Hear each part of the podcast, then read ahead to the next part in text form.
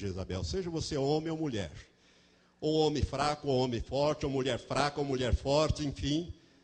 Se você tem se deixado dominar por esse espírito de Jezabel, ore a Deus agora e peça perdão e expulse esse demônio na sua vida. Rejeite o mal.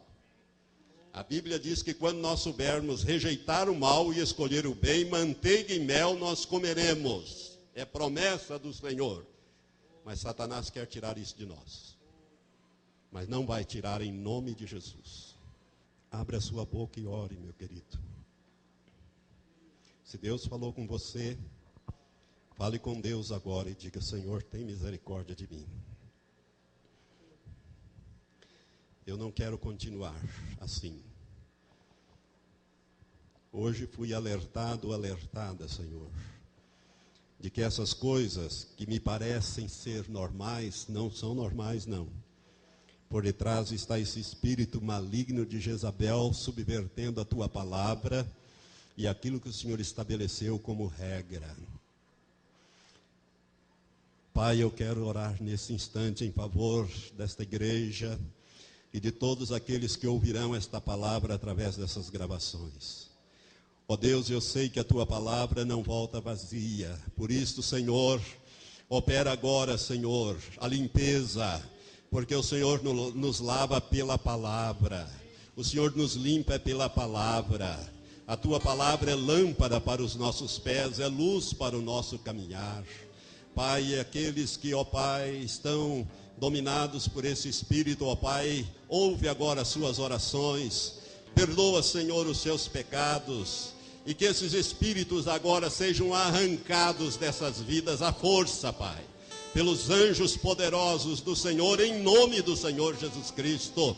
Como ministro do teu altar, nós estamos dando esta ordem agora para que todo o espírito de Jezabel que tem agido na vida dessas pessoas que ouviram esta palavra e se arrependeram, sejam arrancados agora à força em nome de Jesus Cristo e levados, amarrados, amordaçados, imobilizados para onde o Senhor Jesus Cristo determinar agora. Em nome de Jesus Cristo damos esta ordem.